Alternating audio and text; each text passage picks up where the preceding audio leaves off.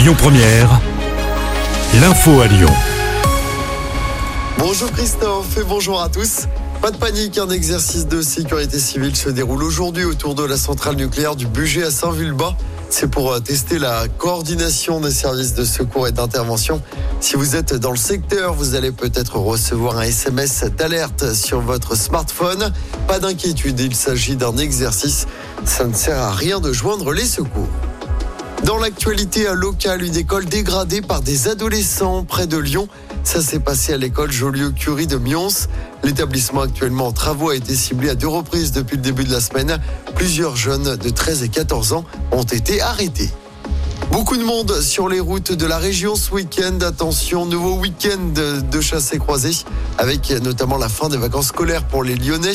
Le trafic sera chargé à partir de vendredi dans le sens des départs. Bison futé hisse le drapeau orange. La journée de samedi sera la plus compliquée sur les routes. C'est rouge pour les départs et orange pour les retours dans la région. En revanche, c'est vert dimanche dans les deux sens. L'IVG dans la Constitution, le Sénat se prononce en tout cas aujourd'hui. Un vote incertain en raison des nombreuses réticences à droite. En cas d'adoption, le président devra réunir l'ensemble des parlementaires en congrès à Versailles pour un vote définitif. Et puis est-ce la fin du permis de conduire à vie? Le Parlement européen se prononce aujourd'hui sur la possibilité d'imposer au conducteur une visite médicale tous les 15 ans pour pouvoir conserver son permis pour les personnes âgées. Elle aurait lieu tous les 5 ans.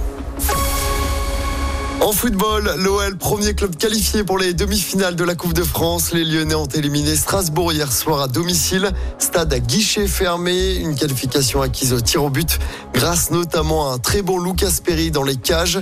Il y avait eu à zéro partout à l'issue du temps réglementaire. Ce soir, suite des quarts de finale de la Coupe de France, Rouen, club de national, affronte Valenciennes, club de Ligue 2, c'est à 21h.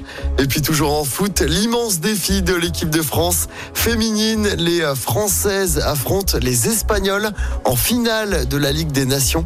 Les Espagnols championnes du monde en titre. Coup d'envoi à 19h à Séville en Espagne. Écoutez votre radio Lyon Première en direct sur l'application Lyon Première, lyonpremière.fr et bien sûr à Lyon sur 90.2 FM et en DAB+.